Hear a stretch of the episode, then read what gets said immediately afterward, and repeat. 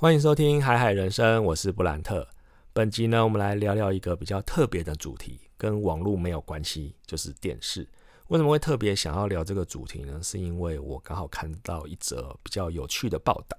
它的报道里面内容提到，是根据 NCC 统计，二零二零年的第二季，全国有线电视的户数已经创下了这几十年来的历史新低，达到了四百九十一万户。呃，跟上一季比减少了两万户，跟去年的同期比，就是二零一九年的四到六月相比，减少了将近十三万户，这已经是历史新低了。然后，嗯，因为大家都知道现在是网络时代嘛，所以其实不管是很多的新闻议题，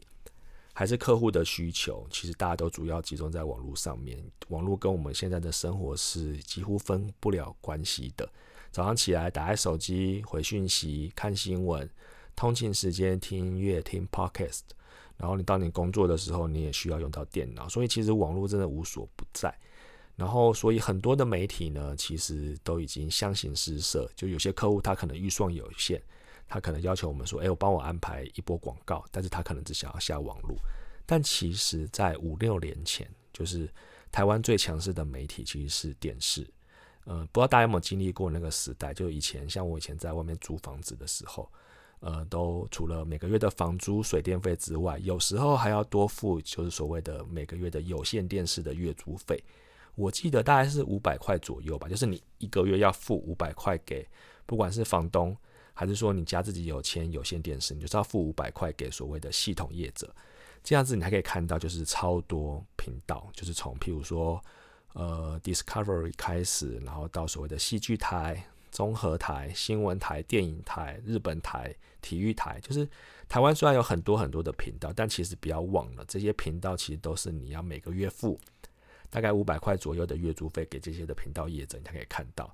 然后呢，嗯，因为其实近年来就是所谓很多的网络付费服务越来越多，譬如说 Netflix，譬如说 Spotify，譬如说所谓的国外有 Disney Plus。或者是 HBO，就是你有很多很多的付费方式可以获取更多高品质甚至更棒的喜剧节目，所以很多人呢哦，不要忘记台湾还有 MOD，所以呢，当你要付很多这样子月租费费用的时候，有线电视就开始被牺牲了。大家可以回想一下，就是你多久没有看电视，或者是你大概每个礼拜看电视的频率是多少？以我自己的比喻来说，虽然呃，我是在做广告行销业，但是其实我真的看电视的机会变得非常非常的少。除了是因为客户几乎都没有下广告预算在电视媒体上面之外，我本来也觉得就是电视其实已经不是主要会接触的媒体，我根本没有想要打开它，甚至我家自己根本没有装电视，我就是透过电脑连上网络，不管是透过 YouTube 或者是透过任何的方式都可以看到我想要看的节目，甚至我想看 NBA。我也可以透过网络连线，譬如说看 NBA、NBA TV，或者是任何的管道，可以看到我想要看的相关内容。所以呢，我家根本没有缴有线电视的费用。但是 NCC 其实每一季都会统计台湾现在真正还有在付有线电视的户数有多少。所以呢，当我看到这个新闻说，呃，四百九十一万达到了历史新低之后，突然有点感慨，因为其实在五六年前，真的电视媒体是非常非常强势的。以前呢，呃，当就是电视广告的收视率很好的时候，尤其是像那些超级热门的节目，举例来说好了，《康熙来了》，或者是呢，譬如说《民视晚上的八点档》、《三立晚上的八点档》这些节目，每一档的收视率其实是非常非常高的。所以以前呢，我们要下这些广告的时候，其实都还要去跟其他客户抢位置，因为那个能见度很高。你把它想象成就是。目前当红的这些 YouTube，其实不管是像蔡雅嘎或者像千贤，其实他们的呃配合费用也越来越越来越高，因为不是每一个客户都负担得起。同样的，在以前电视广告非常非常热门的时候，这些所谓的热门节目，每一档的广告费也是非常非常贵的。那当然他们贵有他们的道理，因为他们说他们可以接触到很多的消费者。不过呢，经过了五六年这样下来。呃，有线电视的使用户数不断的下滑，现在只到了四百九十一万户。那我特别去查了一下，台湾的平均家户人数，现在其实已经非常非常低，大家可以猜一下是多少？其实只有二点六三人，意思就是说，一个家庭的单位里面少于三个人，就是说，因为很多家庭可能就只有呃老公跟太太，他们可能没有小孩，或者就算有些家庭他有小孩，可能只有一个小孩或最多两个小孩，然后甚至有些就不生了，所以这样平均下来，一个家庭平均不到三个人，就是说有些家庭根本就是没有小孩的这件事情。所以呢，当你每个家的家户人数减少了，再加上你订阅，就是你付费付给有线电视的户数也减少，这代表什么意思？代表呢，透过就是有线电视这个平台可以接触到有线电视上面广告的人越来越少了，那它这个媒体来说，其实它的价值就越来越低。嗯，回头比较一下网络好了，不管是 YouTube 或是 Google，或是我们平常在看的很多的网络平台，它的接触率来说都是非常非常高的，甚至 Facebook，甚至你常用的 Line 这些的媒体，它接触率很高，所以当然它有资格跟客户。收取更多的广告预算，它可以把价格调高。为什么？因为它有成效。像我们在跟这些消费者沟通，不管是广告需求或者是活动讯息的时候，我们都会选择不管是接触度比较高、能见度比较高，甚至有比较有影响力的媒体。因为呢，这些媒体可以在短时间内达到大量的曝光。那我提刚刚前面有提到，五六年前其实就是电视媒体可以帮我们在短时间内快速达到这件事情。所以呢，每个客户都抢着要做电视广告，因为电视广告呢，一波就是几百万的预算下去，但它可以确保在这段时间，很多人都可以知道客户要讲的东西是什么。譬如说，他要宣导宣传一个呃牛仔裤的上市，譬如说要宣导一个冷气的促销活动，譬如说要宣导就是年底的一个周年庆的促销，其实。电子是最快可以达到这个需求的方式，所以呢，以前那些所谓电视台的业务啊，其实真的是混得非常的风生水起啊，因为他们预算接不完，就大家都抢着去排队。不过呢，现在因为透过怎么讲，有在看电视的人已经下滑了，再加上很多人选择把有线电视停掉，就是我们标题有提到的是剪线一族。这边剪线就是把有线电视的这个有线 cable 线剪掉，就是我不再用这个服务。因为像我来说，如果我有同样就是五百块的每个月的订阅费用，那我可能优先会把这个钱放在可能 Netflix 上面，或者是 Spotify 上面，甚至可能是 Catch Play 的电影频道上面。因为我觉得我在那边上面看到的资讯就够了，我真的不需要付每个月五百块看这些所谓的。有些人会戏称啊，就是电视节目现在其实越来越糟，原因是因为呃预算下滑，所以很多的不管是综艺节目还是所谓的戏剧节目，他们的预算变少了，所以他们的产出的品质就变差。当然还是有很多很好的节目啦，不过大部分大家都戏称说，因为你 cost down。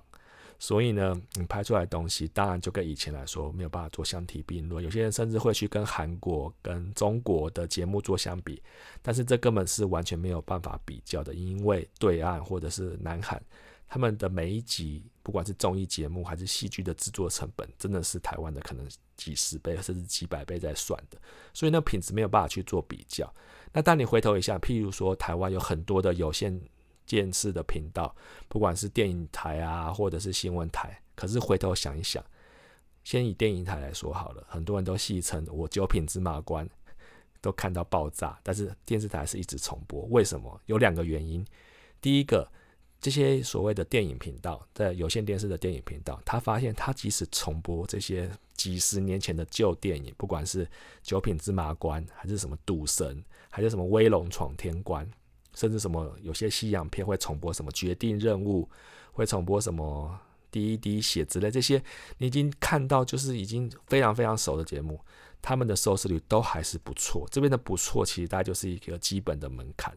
第二个是他们可能没有过多的预算去买很多新的片单，就是说这些新的片子可能优先会在一些，比如说 Netflix 或者是 Catch Play，甚至是所谓的 My Video 上架。所以电视电影台它可能没有太多预算去买很多很新的片单，所以你就会觉得说哦，我发现好像都一直在重播旧片，没有错。在五年前，我有刚好统计一个资料，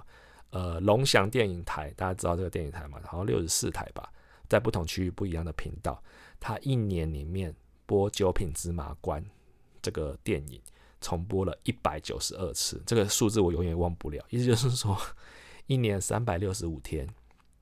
他播了一百九十二次，你想那个频率有多高？然后呢，甚至前阵子 NCC 有开发一些所谓的频道业者，原因是因为，尤其是电影台，因为他发现他们的重播的比率太高了，有超过将近五十趴，这代表什么？就对消费者来说，我每个月他妈付五百块给你，然后你一直给我这些重播的节目，为什么我要一直看这些所谓很旧的节目？就是节目的品质已经变很差了，所以很多人这就很气，就想说，我为什么还要付这个钱给你？我把这个钱拿去，譬如说买饮料或吃饭，我都觉得比看这些乐色节目要来得好。那另外呢，其实还有所谓的综艺节目，或者是一些相关的谈话性节目。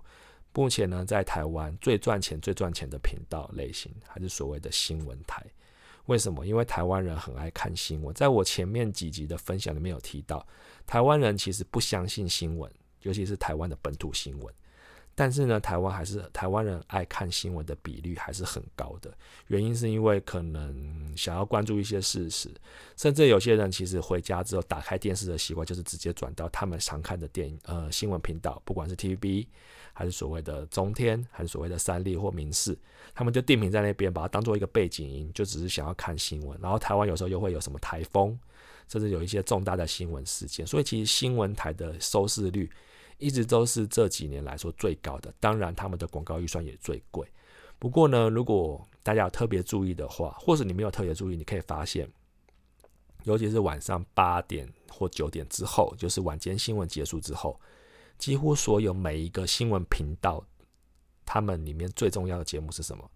就是所谓的谈话性节目跟政论节目，就是每一台就找一些所谓的名嘴啊。或是不知道哪边来的路人，还是所谓的新闻世界的主角，就开始在上面就是讲的口沫横飞，不然就是两边的来宾在那边吵架，骂来骂去，然后主持人跟着下去一起骂，甚至呢有些夸张的，就是找一些假的来宾，然后上去带风向啊，就是很乱啊。虽然大家都边看边骂，然后觉得这些低能的来宾或者这些弱智的名嘴到底在攻杀回，但是很可惜的是，这些节目的收视率还是超级的高。尤其是像去年韩流就是正风行的时候，中天新闻晚上的政论节目，什么新闻龙卷风啊，什么新闻生喉咙啊，这些节目哦的收视率真的是高到一个离谱，所以他们真的也透过这一波赚爆了。所以有点可悲的是，你一个月花可能五百块哦，缴这些有线电视的费用，但是其实你就是看这几个频道的节目，然后有些就放在那边，可能当做背景声。然后新闻频道虽然收视率很高，但是其实现在他们都有在 YouTube 上面做直播。然后你要看一些什么新闻片段啊，什么政论节目的新闻片段，尤其是像什么关键时刻，你都是看得到的。所以呢，他们的取代性太高了，你在哪边都可以看到类似的新闻。所以很多的消费者就决定说：“好啊，那我就停止订阅有线电视。”这件个风潮在美国已经吹了一阵子。美国其实呃有线电视的。普及率跟减线率已经创下了历史新高，意思就是说，很多人真的都把这些钱就是拿去花在其他的网络平台订阅费用，他们也不想要看电视，所以电视媒体的接触率啊，或者是影响力就真的不断的下滑。然后资策会在那个有统计到，其实很多人家里虽然还是有电视，就是还有一个大的荧幕，不过呢，它不是透过电视去看所谓的有线电视节目。它反而是，譬如说，就连网路，联网之后看所谓的 OTT 串流影音，譬如说，他就用大电视看 Netflix，用大电视看 YouTube，甚至用大电视看一些电影相关的内容。所以呢，电视这个所谓的硬体还是存在，但是呢，里面的所谓的节目其实已经从有线电视已经换到网络上面，这是现在的趋势。所以那些所谓的电视平台的影响力真的变低非常非常多。然后呢？根据调查，其实有问过这些就是停止订阅有线电视节目的消费者，问他们说为什么你们选择不要订阅了？其实有几个重要的发现。第一个是，如同我刚刚前面所说的，这些相关的内容网络上都看得到，甚至有些节目的品质或者是内容比这些有线节目来说会要好的更多。然后第二个就是一堆所谓的乐色节目或是重播率真的太高了。再来就是他们觉得这些有线电视的费用五百块左右的月租费来说，其实太贵。我认我也认同，因为真的你虽然感觉有很多频道可以看，但是真的你会看的或是你可以看的，就是那些而已。你要付五百块，我觉得不是那么的划算。再来另外一个最重要的是，其实很多人都觉得电视上面的广告太多了。当我看到这一点的时候，我觉得很有趣，因为其实网络上现在的广告更多。你光想想，当你在看 YouTube 影片的时候，那些所谓乐色手游，或者是一些呃，有时候我会跑出一些色情的广告，我也不知道为什么，可能是因为我有就刚好不小心点到什么东西，那些广告出现的频率已经比电视高非常非常的多。但是呢，因为网络环境，其实你可以选择略略过。或者是呢，像有些平台，你可以用什么 refresh，就是用重新整理的方式，就可以把这些广告给跳过。不过电视呢，很可惜的是，电视你没有越过的功能，你就是节目看到一半，它进了广告破口，就是你就是必须要看这几分钟或者几秒钟的广告。所以对很多人来说，这已经是很 old school 的方式。你广告不可以略过，那你就是强迫我要看广告啊，那我就宁愿去划手机就好了。所以这是另外一个他们选择剪线的重要原因。然后最后一个个人也觉得是最重要原因，是因为他们觉得就是消费者觉得说，我每天根本没有时间看电视，我回家不管是回家时间比较晚，又或者是我回家，我宁愿把时间花在就是可能我的手机上面，我不管是玩手游，不管是透过手机看 YouTube 影片，甚至呢，我愿意去看一些其他的网络节目，我都不愿意开电视。所以种种原因加起来，就是。有线电视剪线是一件非常合理的事情，已经变成全民运动了。在第二季已经创下了历史新低，那我相信接下来一定会越来越低。那这些电视台怎么生存呢？其实我觉得我也不 care 他们怎么生存，原因是因为他们在过去几年真的已经赚饱了。但是他们在这么强势的媒体环境之下，他们并没有想到要如何去改善。所谓自己节目的品质，他们只会去抱怨说：“哦，因为收视率下滑，所以我必须要把节目收掉，或者是呢，我必须要再是找一些什么所谓 cost down 的通告艺人上来搞笑这样子。”我就觉得就是，嗯，当你没有远见，或者是说当你只想要趁这一波赚饱一笔的时候，你自然而然会被市场给淘汰。当然，有一些聪明的电视频道，譬如说像东森新闻。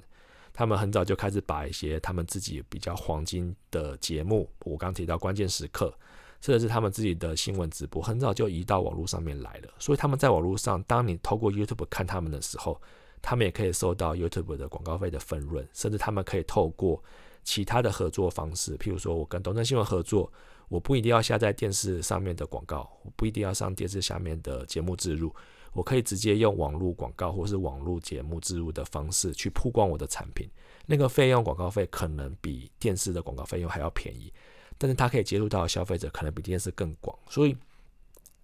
有抓住趋势的媒体或是电视频道，他们还是有他们自己生存的空间。但是那些没有办法跟得上的，那被淘汰也只是刚好，因为剪线潮这件事情真的是已经一个非常非常风行的，那我觉得这已经是一个不可逆的不可逆的趋势。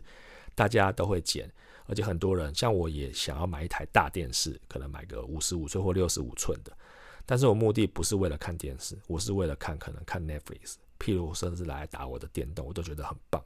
所以呢，媒体的环境跟媒体的生态不断在改变。现在当然是网络为主了，但是电视已经渐渐失去它的影响力，这是一个不争的事实。所以我觉得是一个蛮好的发现。那透过这样子的机会跟大家做分享，因为其实有很多很多的好的节目，例如说像 Catch Play，它现在跟 HBO 合作，意思说在台湾，你如果只要付大概两百五十块，你可以同步看到一个每个月里面 Catch Play 上面很多的电影的内容，然后你也可以看到 HBO 它本来很多的原创性的节目，只要两百五十元，而且这些节目你绝对保证在一个月绝对看不完，所以其实这些都是。他们想要在网络上这么竞争的环境上生存，那电视媒体呢就继续重播《九品芝麻官》吧，继续重播那些所谓的播了几百次的节目，那是他们自己的选择。那消费者呢，自然会选择自己最想要看的节目，最想要接触的媒体。那我们在这个广告传播业呢，就是要找到对客户来说最好的曝光机会。所以呢，虽然剪线这件事情看起来有点悲伤，但是呢，这个就是一个时代的眼泪，跟前阵子。譬如说一周刊收摊这件事情，当初我也觉得很意外，因为一周刊毕竟在五年前或是六年前是台湾最强最强的杂志，以前要上广告也是要跪着跟他们求说，哎，拜托安排一个版面给我们，但是他们可能会说啊，我已经很满了，这样子就请排队。所以呢，每个时代的媒体都有他自己变动的方式。现在我们一直在讲说网络很重要啊，强势媒体啊，Facebook 很棒啊，哪里棒？因为这就是强势媒体，他们有话语权，他们可以决定市场的方向。但是消费者呢，还是会找出就是他们最喜欢、最舒服的方式。像很多人现在年轻人，他们都不用 Facebook，原因是因为很多的原因，譬如说不想要给父母知道自己在社群平台上面发布的内容，甚至觉得那是老 Coco 的事情，所以他们把自己的资源移到其他的平台上面，就生命自由出口了。那我们就是必须要抓住这个趋势，这样子。好的，以上就是本集的分享内容，就是剪线槽这件事情听起来很悲伤，但其实我个人会觉得说，嗯，是该发生了，然后的确也发生在台湾这个市场。那未来呢，还是会有一些相关的内容持续跟大家做分享。如果喜欢我的节目的话，欢迎就是订阅，然后可以分享给你身边的好朋友，然后也欢迎帮我留下就是好的评价，可以让更多人听到。今天的节目就到这边，那我们就下集再见喽，谢谢大家，拜拜。